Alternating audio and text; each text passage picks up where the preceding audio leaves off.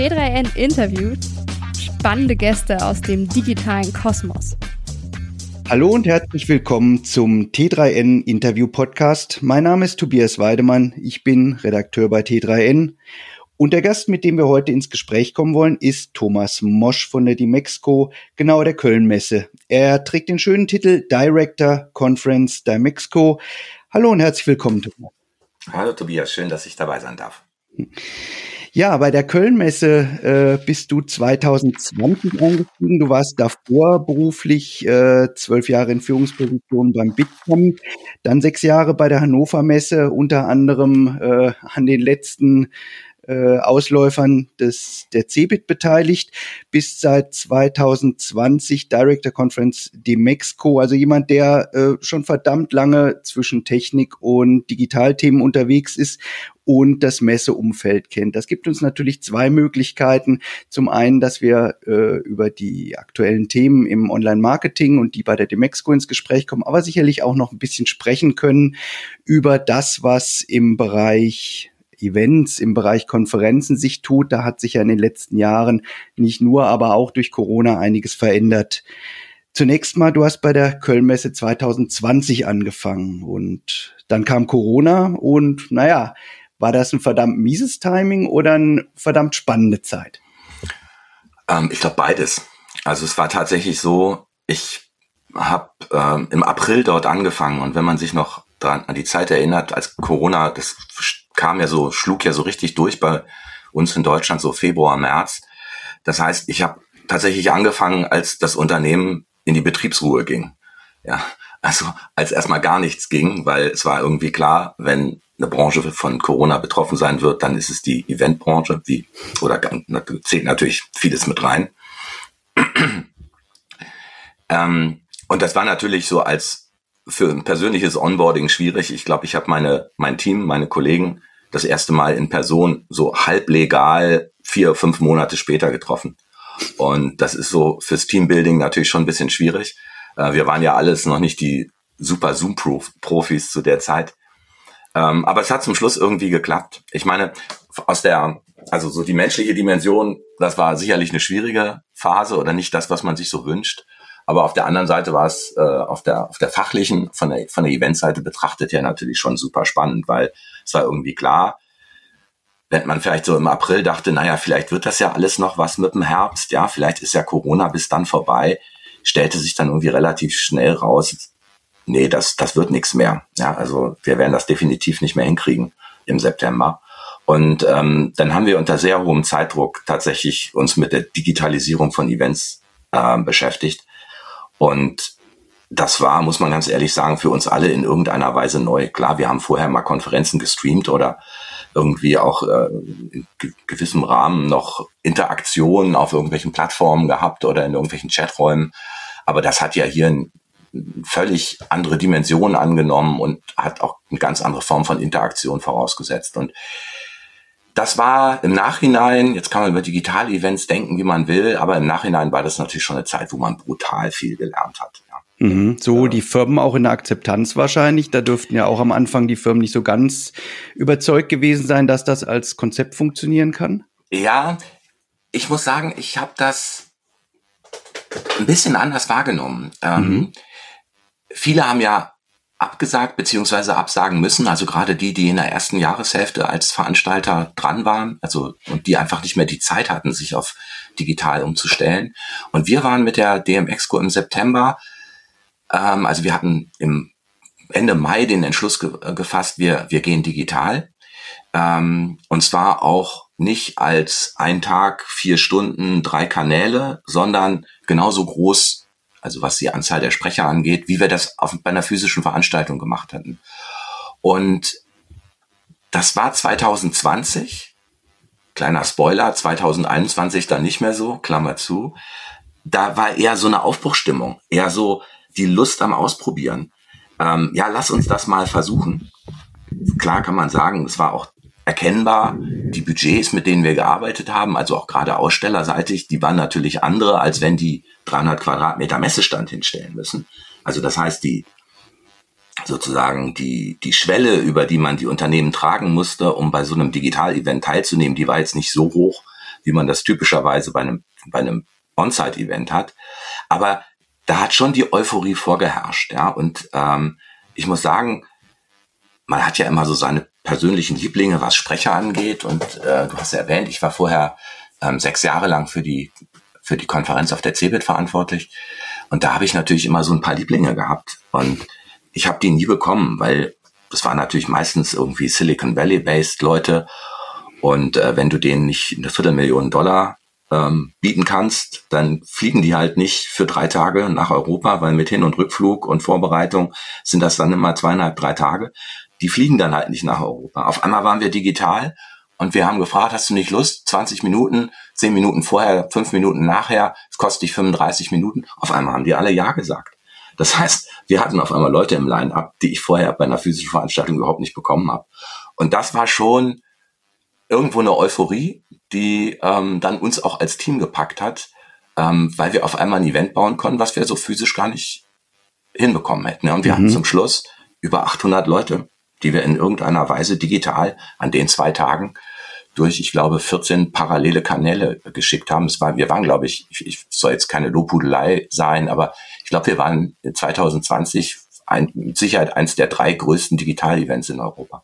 Mhm, weil ihr es auch relativ früh gewagt habt und in dieser Größe genau. gewagt habt. 2021 war dann eigentlich auch noch nicht wieder alles wie bisher. 2022 dann die erste wieder Präsenzveranstaltung.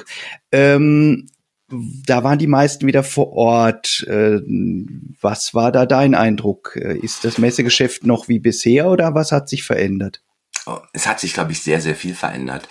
Erstmal, ich würde noch ganz kurz 2021 da waren wir waren, wollten wir in jedem Fall wieder on-site gehen. Mhm. Ähm, und hatten das eigentlich auch, also es hat eigentlich keiner daran gedacht, dass wir noch ein zweites Jahr digital machen müssen. Aber das hat sich dann wieder im Frühjahr abgezeichnet. Und das war schon zu einer Zeit, als ganz viele Leute über, über Digital Fatigue gesprochen haben. Also als die Leute keine Lust mehr hatten, alles nur noch auf Zoom zu machen, von morgens bis abends in Videokonferenzen zu hängen. Und ähm, da hat man gemerkt, so ein bisschen diese Aufbruchstimmung von 20, ähm, 20, die war weg. Ja, also mhm. die Leute haben noch mitgemacht, weil, wie gesagt, die, die Investments in Digital-Events sind einfach nicht so groß. Und das war für die natürlich auch gut. Es gab ja keine, keine anderen großen physischen Events 21. Das war halt ein Touchpoint zu ihren Kunden. Man, man konnte sich zeigen, man konnte eine Botschaft absetzen über eine neutrale Plattform also anderes als ein Corporate Webinar oder so, wo, was halt immer als Event eine andere Tonalität hat. Ähm, aber man hat schon gemerkt, ähm, das, was wir 2020 noch dachten, ähm, dass im Grunde genommen Messen, also ich nenne es jetzt mal mit dem alten Begriff, wir, wir nennen uns ja selber gar nicht mehr Messe, Messen oder Events möglicherweise ganz von Digitalformaten gefressen werden das war irgendwie klar, das wird so nicht kommen. Und deshalb hatten wir 20, für 2022 dann auch eine relativ radikale ähm, Entscheidung getroffen, dass wir nämlich gesagt haben, in dem ersten Jahr, wo wir wieder physisch stattfinden, machen wir ein ganz klares On-Site-First-Konzept. Das heißt, wer die DMX-Go erleben will, der muss tatsächlich in den Hallen in Köln sein. Ähm, wir haben eine Entscheidung getroffen, dass wir gar nichts mehr streamen. Ja, und da dachten wir, vielleicht fliegt uns das um die Ohren. Also wir, wir, wir machen einfach keinen Livestream mehr. Wir haben gesagt, die Leute sollen wieder in die Hallen kommen und die Leute wollen, sollen sich treffen. Wir recorden alles und drei, vier Tage später, wenn wir mit dem ganzen Schneiden fertig sind, kann man sich das auch alles bei uns auf der Plattform angucken. Aber das Live-Erlebnis gibt's nicht im Netz, das gibt's nur in den Hallen. Mhm. Und das hat, und ich dachte, das fliegt uns an der einen oder anderen Stelle um die Ohren, aber es ist gar nicht passiert. Ähm, es sind viel mehr Leute gekommen, als ich persönlich erwartet hatte. Das war ja auch noch Herbst 22 so eine Zeit, kommt jetzt Corona nochmal zurück, ja. Da gab es ja auch unterschiedlichste Theorien. Ähm, es gab noch Travel Bans von, von großen US-Companies. Ähm, aber man hat richtig gemerkt, die Leute haben Sehnsucht nach, nach klassischem sich wieder treffen, miteinander schnacken. All das, was Digitalformate nicht haben, so diese Zwanglosigkeit, dieses Zufällige. Ähm, das, das haben die Leute da genossen. Ja, und insofern sind wir auch bei der Strategie geblieben. Also wir werden auch 23 nicht live streamen, sondern die Leute sollen nach Köln kommen, sollen da ihren Spaß haben, die Leute mhm. treffen, ähm, plaudern. Aber ich höre da schon raus, ihr werdet auch wie im letzten Jahr ja, viele haben ja so dieses, dieses FOMO, dass sie feststellen, okay, die Hälfte der Sachen, die eigentlich spannend wären, kann man gar nicht hören. Ihr werdet weiterhin äh, diese Strategie gehen, äh, dass ihr Dinge aufzeichnet und für die Nachwelt äh, zum Streamen bereithaltet. Genau. Also mhm. wer, wer nun gar nicht kommen kann und an einzelnen Inhalten interessiert ist, der kann das alles über unsere Plattform machen. Ist ja nochmal ähm, was anderes. Wobei, auch das ist vielleicht ein Learning, die Abrufzahlen sind bis, sind ja nicht die, die man vielleicht vor zwei Jahren noch dachte. Ja, also ein normaler Konferenzbeitrag, der wird jetzt nicht 50.000 Mal gestreamt oder, oder sich angeschaut, ja, sondern das sind in der Regel irgendwas zwischen 500 und 1500 Views. Also ähm, dieses dieser Mehrwert, das ist schön, dass man, wenn man wirklich diesen einen Vortrag, den kann man sich nochmal angucken, aber es ist nicht so, dass Tausende von Leuten sich 50 Beiträge hintereinander angucken. Ja, das passiert einfach nicht. Das ist wirklich drei, vier, fünf Sachen, die einen vielleicht besonders interessieren oder wo einen der Sprecher oder die Sprecherin besonders äh, faszinieren. Das schaut man, aber auch da muss man sagen, und deshalb habe ich, gehe ich so ein bisschen äh, vorsichtig mit dem Begriff Hybrid um, weil Hybrid für mich immer bedeutet, digital und analog ist gleichwertig. Und mhm, momentan sage ich, ja ich bin ganz klar ein Verfechter dieser traditionellen analogen Veranstaltung, weil da haben die Leute einfach viel mehr Spaß und zeigen auch viel mehr Engagement als, als im, im digitalen. Mhm. Also die Konferenz, die Messe, wie auch immer wir es nennen wollen, das Event als weiterhin das Lagerfeuer, wo man sich trifft einmal im Jahr, das Art, ja, der Begriff Klassentreffen ist vielleicht etwas überstrapaziert, aber in die Richtung geht's ja. Genau. Ähm, früher 40.000 Fachbesucher, mehr oder weniger, je nach Eintrittskonzept. Ähm, das wollt ihr demnach auch in diesem Jahr wieder anpeilen oder genau, wird sogar ist, mehr? Das ist die Größenordnung. Ähm, also wir hatten auch vor Corona in etwa 40.000 ähm, das scheint so eine unsere so eine gesunde Größe für uns zu sein. Mhm. Ähm, wir haben ja schon, und das ist auch so Kern unserer Strategie, äh, also für die Veranstaltung, dass wir einen ganz klaren Business-Fokus haben. Ja, also wir sind ähm, wir sind jetzt nicht jemand, die die Tore öffnen für für Endkonsumenten. Wir machen keine irgendwie Produktshows von äh, FMCG-Sachen oder sowas. Das das findet man bei uns alles nicht ähm, sondern wir adressieren ein, Business-Publikum und das, wir, das wollen wir auch nicht verwässern. Ähm, und da scheint die Zahl, die 40.000, so eine Größenordnung zu sein, die für uns gut erreichbar äh, und, und wahrscheinlich auch äh, sozusagen gut funktionabel ist. Ja? Also unser, unser Ziel ist jetzt nicht zu sagen, wie kriegen wir, wie, wie kommen wir von 40 auf 80.000, mhm. weil da hätten wir so viele Trade-offs an einer anderen Stelle, also sprich die Besucher Qualität, die man uns bescheinigt und die man uns auch gerade im letzten Jahr wieder bescheinigt hat, die würde einfach runtergehen, weil es gibt halt nicht 80.000 Leute auf dem Niveau oder mhm. auf dem mhm. professionellen Niveau. Das soll jetzt um Gottes Willen nicht, nicht werten klingen. Ähm, insofern ist das, ähm, ist das, glaube ich, eine gesunde Größe für uns. Ja. Und ich habe auch den Eindruck, wenn ich mir die Kölner Hotelpreise so angucke, viel mehr sollte es dann auch nicht sein, äh, denn die sind ja jetzt zum jetzigen Zeitpunkt schon in, in irre Höhen wieder gestiegen. Ja. Genau, das war aber offen gestanden zu Cebit-Zeiten in Hannover auch nicht. Das, das kennen wir zur Hannover Messe, das kennen ja. wir zur Cebit und das ist äh, auch in Hamburg zu entsprechenden OMR-Tagen nicht anders und genau. es gehört wohl offenbar dazu und das ist halt äh, dann auch ja einfach was, was man im Blick haben sollte. Jetzt lass Absolut. uns mal so ein bisschen auf das die diesjährige Veranstaltung kommen. Ähm, du hast gesagt, ähnlich im Umfang und in der Größe wie letztes Jahr, äh, ähnlich wie in den vergangenen Jahren. Wie sieht's denn von den Planungen Erfahrungen her, was die Speaker betrifft, was die Aussteller betrifft, aus? Ja, ähm, also wir haben, ähm, also wir, wir liegen deutlich, äh, also Buchungsverhalten, äh, Zusagenverhalten, wir liegen ein ganzes Stück über, über Vorjahr. Mhm. Ähm, Na gut, da war ja die spezielle Situation, dass wir lange nicht wussten. Genau, genau. Wobei wir von den, von den Ergebnissen, wie gesagt, wir, das was Besucher beispielsweise angeht, das sind ja FKM-geprüfte Zahlen, also mhm. das sind nicht Zahlen, die wir uns irgendwie ausgedacht haben, sind wir ja bei, ich glaube, knapp unter 37 rausgekommen. Das heißt, wir waren tatsächlich nur ein paar hundert unter äh, den 2019er Zahlen. Also mhm. das hat gut mhm. funktioniert. Ähm, ist richtig, wir hatten aus, aus unterschiedlichen Gründen, und das hatte zum großen Teil auch überhaupt nichts mit der DMX-Co zu tun, ähm, wir hatten natürlich ein paar äh, Unternehmen, die gefehlt hatten. Aber das waren einfach Unternehmen, die durften 2022 generell nicht, nicht auf Events fahren zum Reisen. Ja, also einige mhm. US-Companies, die sind 2022 halt noch nicht auf Events gegangen. Und ähm, da ist es so, dass wir jetzt natürlich dran sind und es gelingt uns dann auch im Einzelfall, ähm, die jetzt, die jetzt wieder zurückzuholen. Insofern denke ich schon, dass wir ein gutes Stück über, also gerade was Aussteller angeht, äh, ähm, über, über Vorjahr rauskommen, wo genau wir, wir haben jetzt keine, keine harten äh, Zahlen, die wir kommunizieren, sondern wir haben gesagt, wir wollen über Vorjahr liegen, wir wollen gesundes Wachstum haben, wir gucken einfach, wo es rauskommt. Mhm. Wie gesagt, das sind zum Teil Entscheidungen, die gar nichts mit der Veranstaltung zu tun haben. Ja, es gibt, ohne dass wir das jetzt vielleicht zu tief äh, diskutieren sollten, es gibt halt Unternehmen, die, die haben ihre Eventstrategie auf, auf Eigenveranstaltungen geswitcht. Im, mhm. und es gibt auch Unternehmen, die haben im Moment natürlich ganz andere Baustellen durch die Unsicherheiten Absolut. der Wirtschaft und Absolut. entsprechende Entscheidung, äh, Ent, Entlassungswellen, die wir so in dieser Form ja eigentlich der, in den letzten Jahren überhaupt nicht kannten. Genau, das ist, das ist, muss man ganz, ähm, ganz nüchtern auch, auch feststellen. Es ist so, dass die Eventabteilungen in vielen Unternehmen durch Corona e-, extrem reduziert sind. Und da das ist jetzt vielleicht ein sehr stark internes Thema, aber da, wo du vorher halt äh, eine Gruppe von Leuten hast, die drei, vier Events parallel organisiert haben und deshalb auch, weiß ich nicht, äh, sich im Februar, März mit der DMEXCO beschäftigt haben, die arbeiten jetzt die Events, auf dieses Unternehmen geht, sequenziell ab. Ja, das mhm. heißt, die fangen zwei, drei Monate an, vorher an, sich mit der DMX zu beschäftigen, weil sie vorher halt noch mit Cannes oder mit der OMR oder mit anderen Events beschäftigt waren.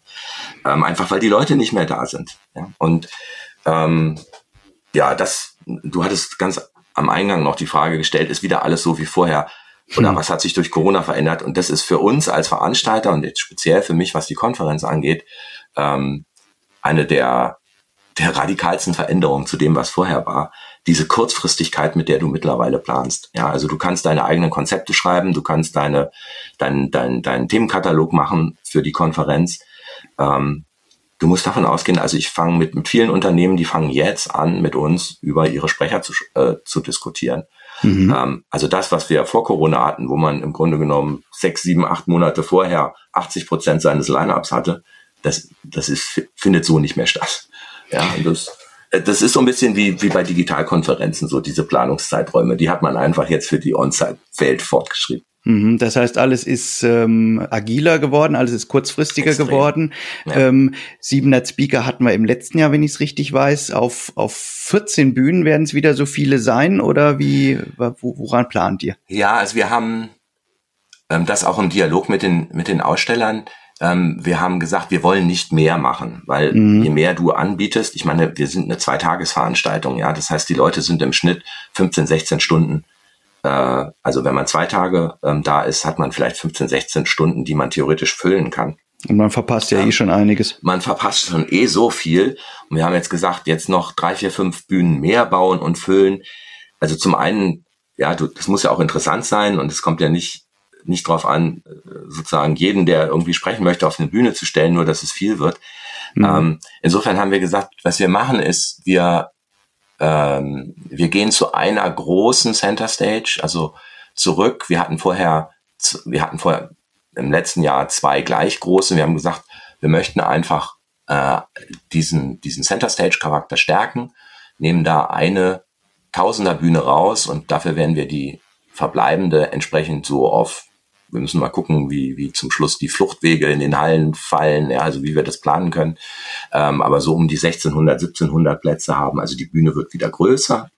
Ähm, wir werden diese vier Themenbühnen haben. Auch da werden wir die, die, die Plätze und die Bühne entsprechend vergrößern. Ähm, also mehr Gelegenheit geben, auch, auch zuzuschauen. Ähm, wir haben ja noch das, das ist ja unser unser Paid-Format, also das, was die Aussteller aktiv einbringen, das sind ja die Masterclasses. Ähm, weil du fragtest, wo stehen wir da? Also wir haben, wir planen jetzt mit sechs Masterclass-Bühnen und tatsächlich haben wir Stand gestern von den 126 Slots im Grunde genommen noch sieben frei, drei Monate, also das vor der Veranstaltung, also das ist, äh, das war im letzten Jahr nicht so. Da waren wir so vier Wochen vorher bei kurz vor ausverkauft. Jetzt sind wir schon fast drei Monate vorher kurz ausverkauft. Das heißt, da werden wir vielleicht noch ein bisschen aufstocken, ähm, vielleicht noch eine oder zwei zusätzlich bauen, einfach wenn die Nachfrage von Seiten der Aussteller da ist, weil das ist ein klassischer Aussteller-Content. Ähm, ansonsten werden wir insgesamt sechs Bühnen weitgehend kuratieren ähm, weil die sechste, die ich jetzt noch nicht erwähnt habe, das ist die Startup-Bühne, die es natürlich auch weitergeben wird. Das ist, das wäre eine meiner späteren Fragen noch gewesen. Die Startup-Welt hat ja zumindest in den letzten Jahren äh, durchaus eine gewisse Rolle bei euch gespielt. Ähm, wird das in diesem Jahr auch wieder so sein und was plant ihr da? Ja, wir werden ähm, wir werden das Konzept beibehalten. Ähm, Startups sind für uns natürlich total wichtig, wie ich glaube für jede Veranstaltung, weil ähm, auch wenn das vielleicht in der sozusagen ganz logisch, sonst sind keine Startups einfach jetzt natürlich noch nicht die etablierten Marktunternehmen sind, die da äh, schlüsselfertige Produkte präsentieren. Aber das ist natürlich einfach interessant, den Leuten zuzuhören und zu schauen, was kommen da für neue Ideen und vielleicht auch manchmal für, ähm, für überraschende, ähm, innovative Konzepte. Das heißt, das ist für uns als Veranstaltung schon wichtig. Ähm, wir haben, wir merken natürlich, dass jeder auf Startup, ge Startup geht es gibt spezial, große Spezialveranstaltungen auch in Deutschland, auch in, in der zeitlichen Nähe zur, zur DM Exco. Das heißt, ähm, wir werden wieder größenordnungsmäßig irgendwas zwischen 80 und 100 Startups da haben. Wir werden wieder zwei Tage Programm haben. Ähm, das wird ähnlich wie das, was ich bei den anderen sagte, glaube ich, wieder über Vorjahresniveau werden. Aber natürlich gibt es Spezialveranstaltungen, die, die quantitativ da mehr haben als wir. Mhm. Oder die den Fokus da eher haben. Genau, aber wir gucken halt speziell mit dem Fokus ähm, Digital Marketing, wo tut sich da was? Ähm, und äh, versuchen die natürlich ähm, zur DMX-Co zu holen.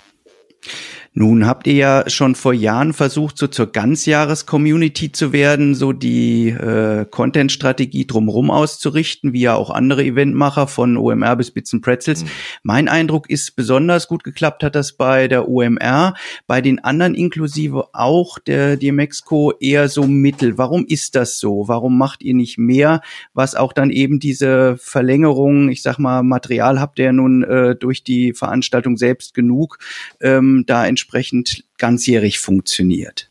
Ja, ähm, ich glaube, das da will ich dir gar nicht widersprechen. Das, das ist tatsächlich so, das, was wir vor zwei Jahr, vor zwei, drei Jahren dachten, was funktionieren könnte, ähm, das hat so nicht funktioniert. Mhm. Ähm, jetzt muss man auch sehen, ähm, wir sind eine, eine Messegesellschaft, ja, also die, sagen wir mal, von den Prozessen, von, von den Skills äh, der Teams ähm, jetzt nicht unbedingt die Leute an Bord hat, die man braucht, um ganzjährig eine Community zu bespielen. Ja, da, so sehen unsere, unsere Businessmodelle nicht aus. Mhm. Ähm, das Konzept dieser ganzjährigen Community hat ganz wesentlich darauf gebaut, dass wir, ähm, dass das, dass das digitale Eventformat eine, eine stärkere Rolle übernehmen wird, als es tatsächlich auch Stand heute 23 hat. Wir merken, was funktioniert im digitalen Bereich. Ähm, da funktionieren Corporate Webinars, ja, die es auch vor Corona schon gegeben hat, relativ kurze Formate, ähm, meistens nur ein Kanal parallel, also nicht, nicht drei, vier und auch nicht sechs Stunden, also sondern eher snackable Content. Ja, das funktioniert gut. Das produzieren die meisten Firmen aber dann über eigene Plattformen. Ähm, und das heißt, dass es ist halt nicht so, dass die Nachfrage aus der Community gekommen ist, zu sagen, wir möchten ähm, auf einer Drittplattform äh, entsprechende Formate machen, die für uns funktioniert hätten. Mhm. Das ist eine Erkenntnis, die ist so gekommen, ja, und das ist dann glaube ich, auch wieder so ein bisschen mit dieser Fatigue-Erfahrung des Jahres 2021 zu sagen, das lief 2020 ganz gut an, also als diese Nachfrage noch war, aber dann man merkte so im Laufe des Jahres 2021, das ist einfach nicht so. Und ganz ehrlich, wir wissen ja auch, wie, wie Communities funktionieren. Ich bin nicht in 15 Communities aktiv, sondern ich bin in einer oder zwei oder drei, je nachdem, ob es da irgendwelche Special Interest Communities gibt. Und der Aufwand, den du betreiben müsstest oder den wir betreiben müssten, um tatsächlich im Grunde genommen täglich Programm zu, zu liefern, der ist einfach nicht der, den wir im Unternehmen so abbilden können. Ja, und mhm, insofern, mhm. für uns ist es wichtig, dass das, was wir aufgebaut haben mit der Plattform und ähm, und die betreiben wir natürlich in der Form weiter, dass das eine möglichst umfassende und leistungsfähige Unterstützung dessen ist, was die DMX-Co vor Ort ist. Ja, das heißt ähm, möglichst komfortabel das Event planen, äh, unterjährig möglichst komfortabel Zugriff auf auf allen angebotenen Content zu haben, eine Möglichkeit zu haben, sich mit Sprechern zu vernetzen, eine Möglichkeit zu haben, sich mit Ausstellern zu vernetzen. Äh, und das funktioniert gut und das wird auch angenommen. Wir bekommen für, für dieses, ähm, ich, ich würde es vielleicht sogar fast eher App nennen, ja, also für diesen, für diese Plattform-App, wir bekommen extrem gutes Feedback, aber ähm, auch gerade während der Veranstaltungstage, weil das sehr gut funktioniert. Ähm, aber das unterjährig auf dem Niveau zu halten, das wird uns, also von mhm. dem von dem Gedanken haben wir uns verabschiedet. Aber eine gewisse Verlängerung der Veranstaltung in die, in die Community hinein. In jedem Fall. Weil unsere, unseren Content gibt es zum Beispiel nicht auf YouTube, ja, den gibt es nur bei uns auf der Plattform. Da kann man sich kostenlos registrieren. Ähm, und dann, dann hat man den Zugriff drauf. Und insofern haben wir da natürlich auch eine, eine, eine gewisse Bindung aufgebaut. Aber die, die Funktionalitäten, die sind halt andere, als wir uns vor zwei, drei Jahren noch gedacht haben. Mhm.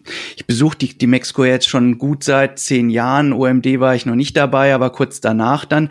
Was die Motto, die Motti, Mottoi, keine mhm. Ahnung, äh, die genau. Claims genau. betrifft, habt ihr das diesjährige Messemotto Empowering Digital Creativity. Letztes Jahr war es Uh, we progress together. Irgendwann hatten wir mal Digital is everything. Wir haben vor Jahren mal den den äh, das äh, Ratespiel im Kollegenkreis gemacht, welches Jahr war denn dieses oder jenes. Da kam man dann mhm. irgendwie zu dem Schluss, eigentlich müsste Scooter mal diese ganzen Claims nachsingen irgendwie. Ja. Das wird funktionieren. Warum sind die immer so unkonkret? Warum sind die so kryptisch und passen letzten Endes auf jedes Jahr und auf alles?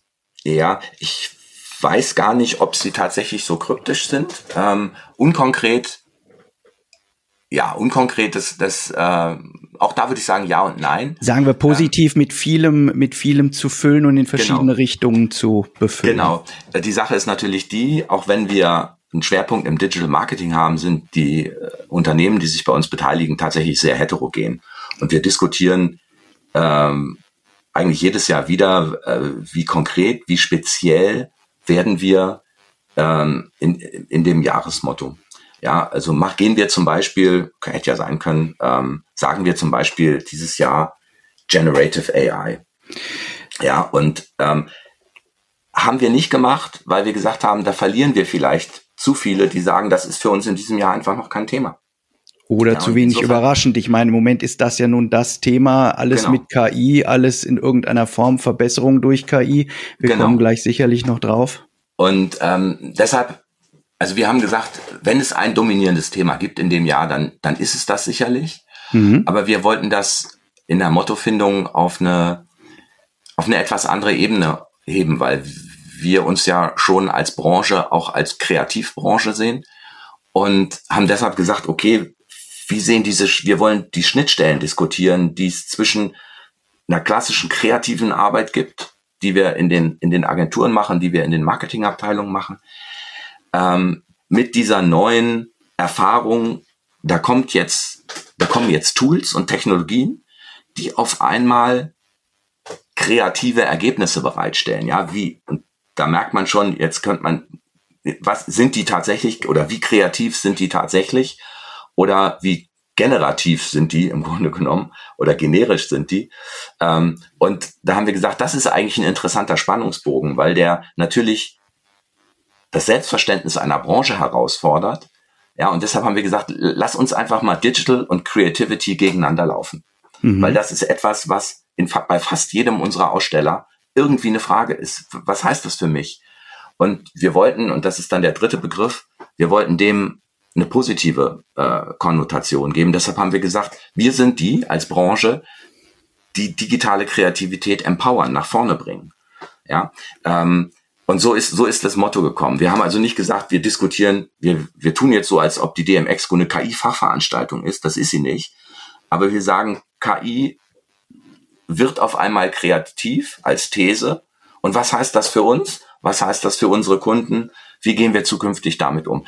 So ist dieses Motto gekommen mit dieser positiven Empowerment-Konnotation. Im letzten Jahr übrigens, weil ähm, dieses We Progress Together, ja, natürlich ist es ähm, ist das auch abstrakt oder wenig greifbar. Ja, und da kann man sagen, wo ist da der, der direkte Bezug zum, zum Digital Marketing? Den sehe ich da gar nicht. Aber da hatten wir ganz klar den Schwerpunkt nach dieser, ähm, nach dieser Corona-Zeit, dass wir gesagt haben, wir brauchen als Branche ein neues Wir-Gefühl. Und zwar, mhm. wir gehen jetzt wieder nach vorne. Ja, ähm, wir sind wieder da, wir haben Corona überstanden. Ähm, die Welt hat sich verändert, deshalb Fortschritt. Also wir machen jetzt nicht so weiter wie 2019, sondern es geht irgendwie nach vorne und das machen wir jetzt gemeinsam. Das war so ein bisschen dieses We Together, also dieses Togetherness. Das war, glaube ich, schon relativ auf der Höhe der Zeit nach Corona. Ähm, insofern, natürlich ist es nicht super konkret. Wir diskutieren jetzt nicht Ransomware als Motto-Thema oder sowas, ähm, sondern äh, aber wir versuchen schon eine elementare Stimmung jedes Jahr wieder einzufangen. Nun ist die DMX-Co ja irgendwie immer auf der einen Seite Kreativität und die gesamte Agenturlandschaft, auf der anderen Seite datengetrieben. Das ist ja irgendwo so in der DNA und äh, in der äh, Grundkonzeption unserer äh, Branche drin. Ähm, wo siehst du da die KI letzten Endes in der Agenturwirtschaft in den nächsten Jahren? Wie werden die Marketer das einsetzen? Hast du da Gespräche mit Unternehmen? Ja, natürlich. Das ist ein, ein Thema, was wir sehr intensiv führen. Und wir haben dazu auch mal äh, im, im Q1 eine Umfrage gemacht. Jetzt kann man sagen, Q1 ist ja schon ein Quartal zurück und seitdem hat sich die Welt ja schon wieder verändert. Ähm, und die Ergebnisse, die sind ganz interessant, weil man da so eine damals, also im März oder April, als die rauskam, so eine 50-50-Teilung äh, sehen konnte, was sich kurioserweise in anderen Umfragen auch so wiederfindet. Und das war so von den Kernaussagen her, und das so, so werden ja viele neue Technologien anfangs bewertet, ja, das kann uns in einzelnen Prozessschritten helfen, Kosten zu senken. Ähm, wir sind, äh, wir sind ähm, effizienter, äh, wir können Dinge automatisieren, also eher noch auf so einer sehr transaktionalen äh, Betrachtungsebene. Ähm, und die Hälfte sagte dann, na, nee, wir glauben, das wird eher überschätzt in der Wirkung. Das ist gar nicht so, ähm, äh, das wird gar nicht so, so wichtig, wie das, wie das jetzt überall dargestellt wird. Also ich bin jemand, der glaubt, dass die, dass das, was wir gerade erleben, ähm, erst die, die Spitze vom Eisberg ist. Also ich glaube schon, dass wir hier von einer von einer riesigen, und jetzt kommt das Buzzword, Disruption stehen.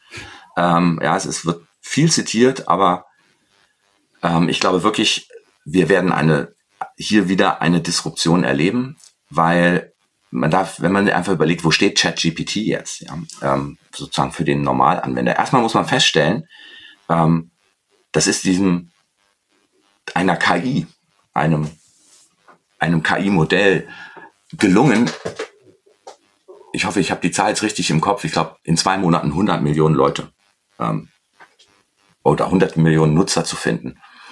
Ähm, das heißt, während man vorher, also KI gab es ja auch schon, gibt es ja seit Jahrzehnten schon in unterschiedlichen Ausprägungen, ähm, es ist jetzt auf einmal gelungen, das zu einem, ich will nicht sagen Commodity-Tool zu machen, aber zu einem weit verbreiteten Tool, weil der, der Zugang zu, zu einer KI jetzt unfassbar einfach geworden ist. Sonst wäre das ja gar nicht möglich, 100 Millionen Leute auf so ein System, auf so ein System oder solche Systeme zu führen. Ähm, aber nichtsdestotrotz, das sind, wenn man nicht ein sehr gewiefter ähm, äh, Techie ist, ist es ja so, dass es für die meisten Nutzer sind es ja noch Standalone-Tools. Das heißt, ich habe eine Schnittstelle und ich gebe einen Prompt ein und bekomme dann ein Ergebnis und mit dem Ergebnis kann ich arbeiten. Aber der nächste Schritt, und das hat ja Microsoft angekündigt mit der Integration in, in die Office Suite, also das heißt, wenn KI nativer Bestandteil all der Software wird, mit der wir arbeiten und an ganz unterschiedlichen Prozessen ansetzt und unterstützt und beschleunigt und anreichert, ähm, glaube ich, wird sich unser Arbeiten schon fundamental ändern. Ähm, man liest ja in unterschiedlichen Beiträgen dann immer so, so Anwendungsbeispiele. Ich habe gestern noch eins gelesen. Ähm, jeder von uns sitzt ja in irgendwelchen Gremien und Beiräten drin und irgendwas. Und dann stand da einfach drin, ja, in, sobald es, sobald es da ist, äh, läuft halt Word parallel mit, wenn wir eine, Sitzung haben. Und am Ende der Sitzung ist das Ergebnisprotokoll fertig. Ja, also das heißt, niemand muss mehr ein Protokoll schreiben. Allein das ist schon eine Erleichterung, ja. Das ist eine totale Erleichterung, ja. Und das ist jetzt so ein, ein relativ simples Beispiel. Also ist ja noch weit von Kreativität entfernt, aber ein simples Beispiel, wo sich einfach Arbeit verändert. Ja. Mhm. Ähm, im, im, im Kundendialog. Ähm, es ist jetzt nicht mehr so, dass ich irgendwo ein auf strukturierten Daten basierendes CRM habe, was sagt, also Kunde A hat vorher Produkt 1, 2, 3, 4 gekauft, der letzte Kauf ist drei Monate zurück, der hat das Einkommen, wohnt in der und der Wohngegend, ja, also alles das, was man irgendwo gut strukturiert ablegen kann und dann packt man irgendeinen Algorithmus drauf und der sagt, also eigentlich müsste der in zwei Monaten mal wieder sowas kaufen. Das ist ja, wird ja durch, durch eine eingebettete KI, die alle möglichen Informationen einbetten kann, die während ich mit dem Kunden beispielsweise am Telefon bin, ähm, Zufriedenheitsanalysen fahren kann und die mir dann auf einmal auswirft, wie ich formulieren kann, was ich ihm jetzt in der konkreten Situation anbiete. Also dieser ganze Unterstützungsprozess, der sich noch beschleunigen wird. Und das werden wir in allen, in allen Anwendungssoftwaren, werden wir solche KI-basierten Unterstützung haben, dann wenden wir gar nicht unbedingt aktiv und bewusst KI an, aber es wird unser Arbeiten in ganz vielen Bereichen wirklich fundamental verändern. Ja, und ich meine, wir haben jetzt, äh, ich glaube, so vor, weiß nicht, vier Wochen, sechs Wochen, als so diese Videos rumgingen, wie Firefly in dieser Photoshop-Beta auf einmal die Bilder verlängert, äh, nach links und nach rechts und nach oben und nach unten, ähm, wo man schon gesehen hat, also da, da nähern wir uns jetzt auch dem Thema Kreativität, ähm, was damit auf einmal möglich wird. Ja, also was vorher halt alles nicht ging. Und das sind ja alles nur die ersten zarten äh, Dinge, die jetzt im, im, im jetzt positiv im Mainstream unserer täglichen Arbeit ankommen. Ähm, und insofern glaube ich, äh, je mehr diese Technologien integriert werden, desto mehr wird sich, wird sich unser Arbeiten auch verändern. Setzt also meins hat sich schon verändert. Ich wollte gerade fragen, setzt ihr bei der Kölnmesse denn da schon was ein von oder seid ihr noch in der Experimentierphase? Eher? Also bei uns ist, glaube ich, jeder gerade in so einer Experimentierphase.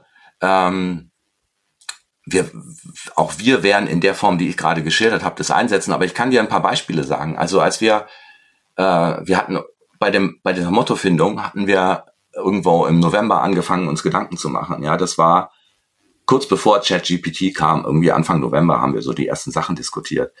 Und dann, dann, dann brach das aus, dann haben wir gesagt, oh, vielleicht müssen wir da doch nochmal neu ansetzen.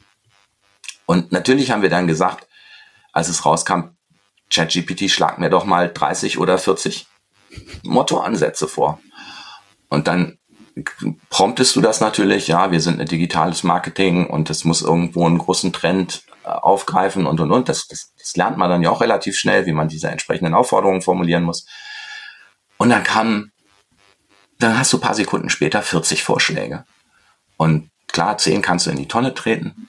Ähm, 20 sind ganz okay und 10 waren richtig gut. Ja, 10 sind ja. dabei, mit denen man dann weiterarbeitet und, und möglicherweise die ja. Kombination aus, aus menschlicher, menschlicher Kreativität und, und eben der KI äh, dann optimiert. Absolut. Und zum Beispiel, wir haben, wir werden um die 40 Panel haben. Ja, ich meine, wie habe ich früher ein Panel geplant? Also ich berichte jetzt einfach mal aus meinem, aus ja, meinem bitte. täglichen Arbeiten. Ja, wie haben wir ein Panel geplant? Ähm, äh, du überlegst dir natürlich, okay, was sind, was sind wesentliche Trends? Ja, was sind in diesen Trends die wesentlichen Fragen? Ähm, äh, wer könnten sozusagen da die besten Sprecher sein? Und ähm, all diese Prozesse, die kannst du mit der Unterstützung machen, also eine Trendanalyse, ja. Natürlich musst du prüfen, ist das tatsächlich so? Also wir, wir nehmen natürlich nicht einfach das Ergebnis, was da, oder ich nehme nicht Klar. das Ergebnis, was da rauskommt und hinterfragt das nicht, aber du bekommst einen ersten sehr brauchbaren Aufschlag sehr schnell. Ähm, dann lasse ich mir Abstracts schreiben. Ja, natürlich sind die von der Tonalität her nicht so das, wie man denkt, das ist so der DMX-Sound, ja, also so ungewöhnlich sind wir auch nicht, aber man hat ja so eine gewisse Schreibe oder so, so, so eine gewisse Attitüde, die du mit deinen Texten rüberbringen willst. Ja, dann machst du noch ein bisschen Feintuning aber so dieser, dieser, diese ersten 80 Prozent oder diese ersten 85 Prozent, die hast du auf einmal in Sekunden.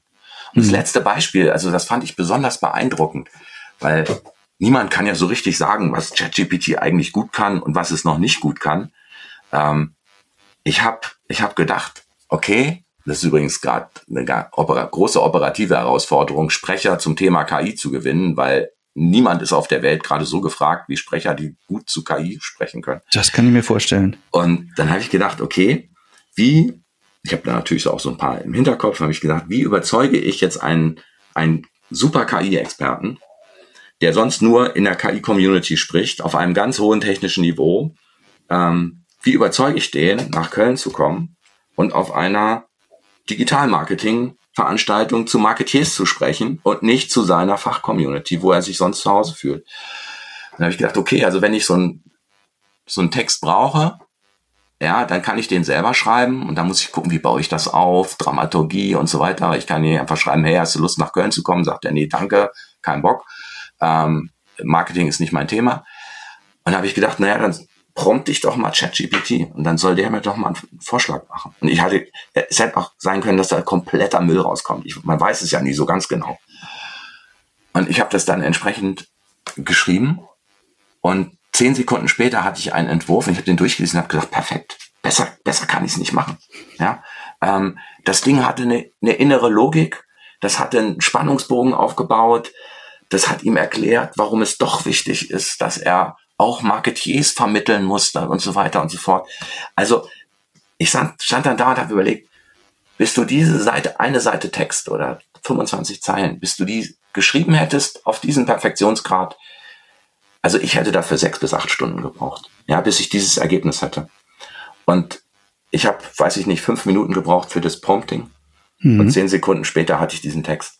Und das hat mich vielleicht hat es mir einen ganzen Arbeitstag eingespart. Und dann zumindest eine Grundlage, mit der du es dann vielleicht noch ein genau, bisschen Feinschliff, genau. Feinschliff machen du, kannst. Genau. Das ist, glaube ich, eine wichtige Erkenntnis. Also Stand heute zu sagen, ich gebe da einfach was rein und das, was rauskommt, nehme ich einfach und das ist dann super. So funktioniert's ja nicht. Also du brauchst am Eingang, am, sozusagen am Start dieses Prozesses, dieses kooperativen Prozesses mit, mit der KI, brauchst du einen sehr guten Input ans System und du musst dann, wenn du den Output hast, ähm, musst du natürlich auch gucken, wie gehst du damit um, weil was, glaube ich, sehr schnell passieren wird, ähm, viele Leute werden sehr schnell in der Lage sein zu wissen, wie man ein gutes Prompt macht, ja, also dieses, ich nehme das mal so mit einem gewissen Amüsement zur Kenntnis, oh, du kannst jetzt, wenn du Prompter bist, kannst du 300.000 Euro im Jahr verdienen und so. Ich glaube, das Thema ist, wird sehr schnell durch sein. Ähm, also jedenfalls in 95 Prozent aller Fälle wird das eine ganz normale Tätigkeit sein, so ein System gut zu prompten. Ähm, und du musst dann, wie gesagt, das Ergebnis entsprechend veredeln. Ähm, aber dann, dann ist das eine, eine, eine großartige Sache. Ja. Das bedeutet aber, viele im Marketing müssen sich dieses Thema Prompting, äh, den Umgang mit der, mit der genau. KI, wie auch immer sie heißen wird, äh, aneignen und das zum, zum täglichen, zum täglichen äh, Werkzeugkasten haben. Absolut. Das, das, das glaube ich in jedem Fall. Ich meine, das wird, das wird vielleicht ein bisschen einfacher, wenn die, ähm, wenn diese Modelle in der Anwendungssoftware integriert sind und da quasi im Hintergrund mitlaufen, dann wird es, glaube ich, auch noch mal etwas einfacher. Aber Stand heute musst du deinen, deinen Wunsch schon sehr gut beschreiben, damit du auch ein brauchbares Ergebnis rausbekommst. Aber das wird kommen und ich glaube nicht, dass das eine Raketenwissenschaft ist für 95 Prozent aller Leute. Und das ist das, was, von dem ich glaube, dass die Agenturen heute damit anfangen müssen, und zwar 100 Prozent aller Agenturen. Ich glaube, dem wird sich niemand entziehen können. Das, was du vorher, ich nenne es mal so ganz simpel, Konzeption und erster Vorschlag, ja, was du dann vielleicht noch mit, je nach Projekt, zwei, drei Mann oder Personentagen dimensioniert und in Rechnung gestellt hast, das wird sehr schnell wahrscheinlich vermutlich niemand mehr bezahlen. Ja, oder so Ideengenerierung. Ähm, da wird keiner mehr zwei Tage Brainstorming abrechnen können, weil da ist dann vielleicht noch eine halbe Stunde intelligentes Prompting dahinter. Also das wird schon Wertschöpfung verändern in, in der Kreativwirtschaft. Da bin ich fest von überzeugt und mhm. in einem Maße, dass wir uns jetzt vielleicht noch gar nicht vorstellen können, weil wir sind ja jetzt, was, was solche generativen Systeme angeht, wir sind ja jetzt noch nicht im asymptotischen Bereich, da wo man sagt, okay, die haben jetzt sozusagen ihr Potenzial ausgereizt, da kommt jetzt nicht mehr viel. Das, was die können, ist okay, aber sozusagen, das ist das, was, was wir von dem erwarten können. Ich glaube eher, wir sind jetzt zu Beginn dieses exponentiellen Bereichs. Ich glaube, wo die Lernkurve noch hoch ist. Wo die Lernkurve richtig noch nach oben geht. Ähm, und ich glaube, da wird noch wird noch an Leistungsfähigkeit und auch an Qualität der Ergebnisse, werden wir in den nächsten ein, zwei Jahren noch Dinge erleben, die wir uns jetzt noch gar nicht vorstellen können. Ich meine, wir sind, momentan arbeiten wir ja alle auf einem System mit ChatGPT oder anderen, je nachdem, was man, was wir verwenden, ähm, was, da bin ich mir jetzt nicht ganz sicher, möglicherweise durch von technischen Experten noch in irgendeiner Form weiter trainiert werden kann, aber ich würde mal sagen, 99 Prozent arbeiten mit dem System so, wie es jetzt angeboten wird auf der, auf der Webseite von OpenAI. Das heißt, da sind noch keine unternehmensinternen Trainings oder Daten drin, mit denen das System weiter trainiert wurde und, und feingetuned wurde. Und wenn wir erstmal dahin kommen, ähm, dann wären natürlich auch die Ergebnisse noch sehr viel brauchbarer. Ja, dann, dann wird das Unternehmen, also ist ein hypothetischer Fall, ich habe jetzt noch nicht überlegt, ob das jetzt für die Kölnmesse Sinn macht, aber wenn wir theoretisch unseren Datenfundus nutzen, um KI-Systeme weiter zu trainieren, dann werden wir vielleicht auch doppelt, dreifach, zehnfach so gute Ergebnisse bekommen für unsere Zwecke. Und das ist ja den meisten heute noch gar nicht zugänglich. Hm, das also, setzt aber auch voraus, dass wir klare Regeln finden werden, was mit den Daten geschehen kann, absolut. wer darauf zugreifen darf. Da sind wir ja heute gerade an dem Tag, wo wir jetzt aufzeichnen, äh, auf EU-Ebene wieder dran, äh, einen entsprechenden äh, Data Act zu verhandeln. Äh, das wird sicherlich eines der, der Hauptthemen sein, das in den nächsten ja, Monaten eher als Jahren ausgehandelt werden muss. In jedem Fall. Ähm, also da ist jetzt natürlich auch noch so ein bisschen ähm, ich will vielleicht so ein bisschen Wildwest-Atmosphäre, ja. Momentan mhm. probiert man alles in allen Richtungen aus. Also ich habe jetzt um Gottes Willen nicht alles ausprobiert, weil man weiß natürlich, was, was kann alles damit passieren, ja. Je, das ganze Thema der, der Deepfakes, ähm, das, das Hate Speech, ja, meistens sind es ja eher unfreundliche Anwendungen, die zuerst in die Breite kommen. Ähm, haben wir ja bei, bei anderen Technologien auch schon gesehen, dass, dass erstmal Leute die schlecht verwenden, bevor sie sie gut verwenden, ähm, oder bevor andere sie gut verwenden. Ähm, das heißt, da müssen wir natürlich technische Regeln finden, aber im Zweifelsfall auch gesetzliche Regeln, dass so, sowas verhindert werden kann. Ähm, vor, ich glaube, das ist auch ein Jahr oder anderthalb Jahren kam ja dieses, dieses Morgan Freeman Video, ne, mit, äh, ich weiß nicht, wer es gesehen hat, es ging ja relativ viral mit dieser Synthetic Reality. Ist, ich habe dann auch mal nachgelesen, ist das tatsächlich alles AI generiert? Nein, ist es nicht. Ähm, aber das zeigt ja schon, was, was Videos beispielsweise angeht, wo wir vielleicht in ein oder zwei Jahren sind, dass man Videos produzieren kann, Menschen Sätze in den Mund legen kann, die eine wirklich fotografische Qualität haben, wo es uns nicht mehr gelingt zu entscheiden, ist das jetzt echt oder ist das sozusagen fake. Heute kann man ja mhm. immer sagen, okay, da stimmt dieses kleine Detail nicht oder da sieht man, wo es rübergelegt wurde oder da gibt es irgendwelche äh, sozusagen Unterbrechungen im Audio oder was auch immer. Ähm, und irgendwann wird das, werden wir nicht mehr in der Lage sein, zwischen synthetisch oder zwischen sozusagen künstlich und tatsächlich und unterscheiden zu können. Und Was aber auch zum heutigen Zeitpunkt schon viele, wenn das Ding mal absolut. viral geht, nicht erkennen werden absolut, und absolut. schnell teilen. Absolut. Also heute kann man das natürlich auch schon, aber ich glaube einfach, die Möglichkeiten ähm, werden, werden immer größer und heute hat man natürlich viel, wo man mit Bild und Text arbeitet, aber wenn man dann Politiker sieht, die sich auf einmal rassistisch äußern oder sexistisch äußern, ja, einfach nur um, um jemanden sozusagen schlecht zu machen, was sie in echt ja nie getan haben. Und die Leute sehen das Video und sie glauben es. Ja. Ähm, und da sind die, die Missbrauchsfälle sind, wenn man drüber nachdenkt, sind unendlich groß. Ja, und das, mhm. da bin ich fest von überzeugt. Ähm, wie gesagt, da kommt dann vielleicht meine Verbandsvergangenheit zum Tragen, ähm, wo ja viel über Regulierung oder Nicht-Regulierung diskutiert wird. Meine Überzeugung ist, wenn das nicht konsequent reguliert wird, werden wir Dinge erleben, die wir eigentlich nicht erleben wollen. Ja, das ist jetzt mhm. meine private Meinung. Ähm, aber äh, darauf zu vertrauen, dass sich diese Dinge schon irgendwie selbst regulieren werden, ich persönlich glaube da nicht dran wird wahrscheinlich nicht funktionieren. Lass uns doch noch mal auf ein paar weitere Themen kommen. Äh, wir haben ja an der Stelle schon eigentlich das ganze Thema äh, Brand Safety und Ad Fraud und ähnliche Dinge angesprochen und die Umfelder. Ähm, was sind denn sonst noch so Themen? Retail Media nehme ich an, wird ein großes Thema bei euch sein, oder? Genau, das das wäre jetzt was das, noch? Erste, das erste, was ich genannt habe, Retail Media. Ähm, das werden wir relativ äh, intensiv und lang spielen Ähm, was im letzten Jahr, also ein weiteres Thema, was wir relativ stark akzentuieren werden, da auch entsprechend Bühnenzeit äh, für bereitstellen, ist tatsächlich Sustainability und Responsible Media. Mhm. Das war im letzten Jahr eher noch so, ja, stimmt, muss man auch. Mittlerweile ist das etwas, was ganz viele Unternehmen aktiv ähm, einfordern, dass das auch ähm, bei uns auf den Bühnen diskutiert wird, ähm, wo man einfach merkt, da verändern sich auch Dinge in deren Kundschaft. Ja, also man kommt halt mit dem, was wir früher alles als Greenwashing bezeichnet haben, äh, das, das glaube ich, man kommt da nicht mehr so gut mit durch, ja, im, im Extremfall, sondern man muss das Thema ernsthafter angehen.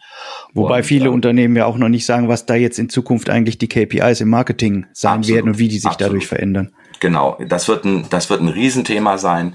Ähm, wie mache ich das tatsächlich messbar? Ja, jenseits der schönen Worte. Ähm, und ist die Lösung, dass wir alle Bäume pflanzen oder nicht? Ja, also ähm, solche ganz simplen Fragen, die, die müssen belastbar beantwortet werden. Und ich glaube, da werden wir in diesem Jahr schon einen deutlichen Schritt weiterkommen in der Diskussion, zumindest was Plattform DMX-Go angeht, als wir das im letzten Jahr hatten, wo es eher noch punktuell eine Rolle gespielt hat. Heute merkt man schon, zieht sich das wie so ein roter Faden durch das, was, was viele unserer Unternehmen diskutieren möchten. Und ähm, da wird es für uns natürlich sein, dass wir jetzt nicht nur ähm, die eine Seite hören, sondern immer auch die andere Seite. Ne? Aber das ist dann halt, macht dann halt eine, eine Konferenz aus. Also wie mhm. gesagt, Sustainability, ähm, Retail Media, das werden sicherlich zwei der ganz dominierenden Themen sein. Ähm, wir starten ein neues Projekt, ähm, vielleicht ein bisschen überraschend zum Thema Digital Fashion, ähm, wo es, wo wir zum einen tatsächlich eine Branche in ihrer digitalen Transformation stärker diskutieren. Wir machen das mit einem Partner zusammen, dem Deutschen Modeinstitut. Aber da spielt dann natürlich auch das rein ähm, digitale Mode. Ja, und das ist dann so ein bisschen der Connex. Wir hatten im letzten Jahr ja das Projekt, äh, so ein Web3-Projekt gestartet, W3 Vision. Das wird auch fortgeführt in diesem Jahr, hat auch relativ viel Bühnenzeit. Ähm, und das war ja, muss man sagen, irgendwie das Hype-Thema 2022. Mhm. Und, ist das äh, Thema Metaverse so in dieser Bandbreite und Form noch ein Thema? Ähm, also wir werden das Thema in diesem Jahr diskutieren nach dem Hype-Cycle, ja, also oder was ist nach dem Hype-Cycle, also nach dem nach dem Peak auf dem Hype-Cycle. Konsolidierung also, und Ernüchterung, also. Äh, momentan glaube ich äh, Ernüchterung und dann kommt die Konsolidierung, ähm, sondern da wird die Diskussion schon sein, okay, was, was hat in den letzten zwölf, äh, zwölf Monaten funktioniert, ja, welche guten Cases gibt es, ähm, wie gehen wir zukünftig damit um? Und ich glaube einfach, das ist ja, wird ja bei vielen äh, Technologien häufig unterschätzt, so nach dem Motto, okay, in zwei Jahren ist das, ist das Mainstream. Und äh, ich glaube, alles, was so Metaverse angeht, haben wir ja gelernt, ähm, dass es wahrscheinlich eher eine Zehn-Jahres-Perspektive ist als eine Zwei-Jahres-Perspektive, bis das mhm. alles so ist, wie die Bilder noch 22 gezeichnet wurden muss man ja auch sagen, da ist die Branche ja, was, was Buzzwords angeht, sehr offen und geht damit sehr großzügig um. Ähm, aber ich glaube schon, ähm, die technologische Bedeutung ist da und ähm, es wird ein Standbein der Branche sein und werden. Aber ich glaube, jetzt der nüchterne Blick tut ganz gut. Ja. Mhm, mh. Und äh, deshalb werden wir das Thema auch weiter bei uns im Pool haben. Ähm, dann gibt's sozusagen natürlich aus diesem ganzen Strauß der, der in Anführungsstrichen erwartbaren DMX-Themen gibt es ein paar, die dieses Jahr ein bisschen stärker akzentuiert werden. Das ist ähm, das ganze Thema der beispielsweise CTV, ATV, XVOD, also alles, was passiert auf dem Bewegtbild-Streaming-Markt, ähm, wo wir auch merken, dass gerade die, ähm, die Angebote an die Kunden so ein bisschen verschwimmen. Ähm, äh, Abos, wo aber trotzdem Werbung dabei ist, und, und, und. Also da gibt's ja die wildesten Mischformen und da werden wir in einem halben Tag Konferenz auch beleuchten, okay, was, was tut sich auf diesem ja doch sehr wichtigen Werbemarkt ähm, und werden da natürlich auch die, die entsprechenden Anbieter hören ähm, und die gegen Mediaverantwortliche laufen lassen, also freundlich laufen lassen, aber da auch den Dialog inszenieren natürlich. Also das ist ein Thema, was, was in diesem Jahr noch ein bisschen stärker sein wird. Mhm. Ja gut, so ein Dialog beziehungsweise durchaus auch eine äh, unter Umständen kontroversere Sicht macht das Ganze ja eigentlich spannender, als wenn Absolut. alle auf dem Panel sitzen und man eigentlich nach fünf Minuten schon raushört, okay, die sind alle derselben Meinung und wissen genau. um dieselben äh, Dinge, die ja. zu tun sind oder die sich entwickeln werden. Also das ist ähm, für uns auch etwas, was wir uns für dieses Jahr vorgenommen haben. Wir werden sehr viel stärker auf der Bühne äh, Media verantwortlich von Brands haben. Also ähm, wir versuchen so die Panels, die im Grunde genommen, wo nur Anbieter äh, auf, auf dem Podium sitzen und erzählen, wie gut das ist, was sie tun. Ähm, das äh, deutlich, also oder deutlich weniger machen, ähm, sondern wir wollen die immer im Grunde genommen mit den Kunden auf den Bühnen auch konfrontieren und ähm, auch die, die also stärker die Anforderungen und die kundenseitigen Anforderungen an die unterschiedlichen Kanäle zu Wort kommen lassen.